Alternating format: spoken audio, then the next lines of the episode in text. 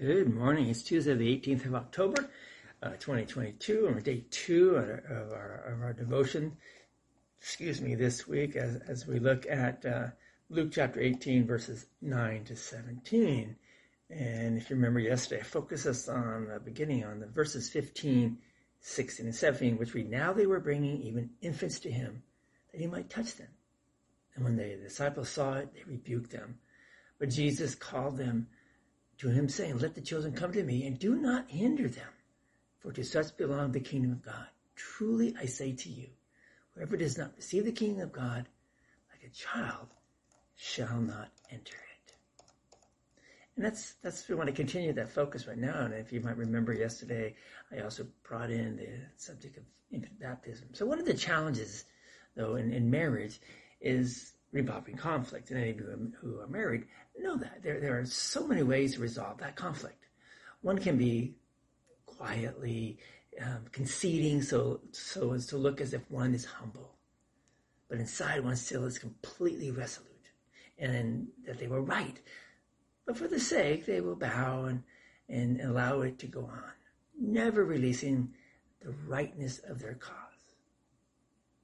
That's unhealthy. In fact, that's, that is probably damnable. It's not about being right. If it were about being right, Christ would have never been crucified because he was right. It's not about being right. It's about humbling oneself. It's pride that is concerned about rightness all the time. Let God handle the justice in this world.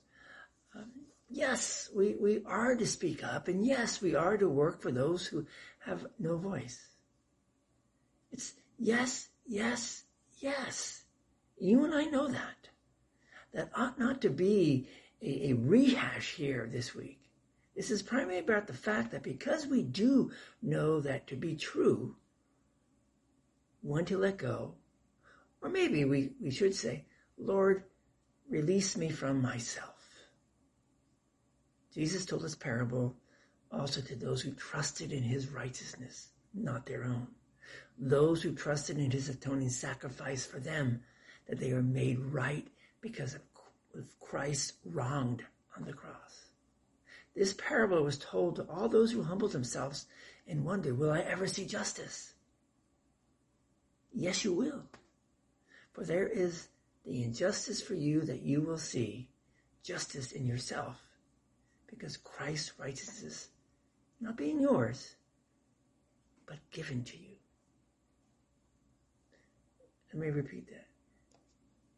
For there is the injustice for you that you will see justice in yourself because of Christ's righteousness, not being yours, but given to you. Let's pray. Heavenly Father, help me to, to, to humble myself, to, to um, resolve resolve conflict in, in, in, the way that you would have us handle it. Um, that uh, we need to re- release ourselves from, from who we are and to see the justice that Christ gives to us. Because his righteousness is not ours, but he gives it to us. In Jesus' name, amen. Go in peace, serve the Lord. We'll see you all tomorrow. God bless.